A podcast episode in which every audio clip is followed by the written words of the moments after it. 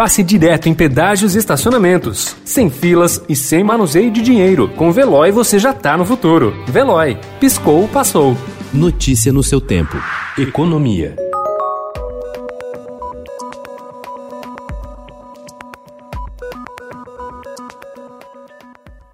Havessa a propostas de prorrogação do auxílio emergencial, que traria um custo extra aos cofres públicos em 2021, a equipe econômica tem um plano de contingência para o caso de os índices de adesão ao distanciamento social voltarem a subir como reação ao repique da Covid-19.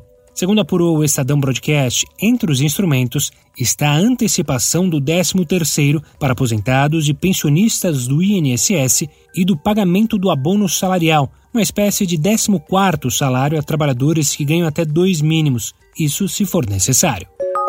Após forte retração nos meses de março e abril, em meio à pandemia do novo coronavírus, a atividade econômica brasileira apresentou em outubro o sexto mês consecutivo de alta. O Banco Central informou ontem que seu índice de atividade, o IBCBR, que é considerado uma espécie de prévia do PIB, subiu 0,86% em outubro, na comparação com setembro, na série já livre de influências sazonais, que é uma espécie de compensação para comparar períodos diferentes.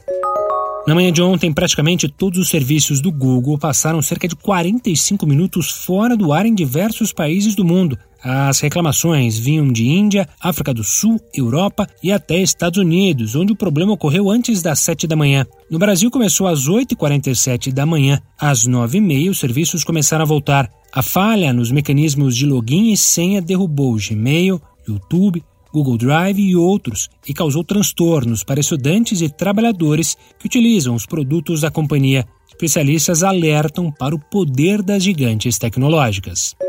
A Supertele Nacional definitivamente não existe mais. As rivais Vivo, Claro e TIM compraram ontem em leilão por 16 bilhões e meio de reais as operações de telefonia móvel da Oi. A empresa que nasceu em meio a polêmicas na época da privatização do sistema Telebrás e que nos governos petistas recebeu um empurrão para se tornar uma campeã nacional na área de telefonia, entrou em recuperação judicial em 2016 com uma dívida de 64 bilhões de reais e se viu obrigada obrigada a vender ativos para sobreviver e avançar no segmento de banda larga por fibra ótica, sua nova aposta. Notícia no seu tempo. Pegando a estrada ou só indo no shopping? Com o Veloy você já está no futuro e passa direto em pedágios e estacionamentos, sem filas, sem contato e sem manusear dinheiro. Aproveite 12 mensalidades grátis e peça já o seu adesivo em veloy.com.br.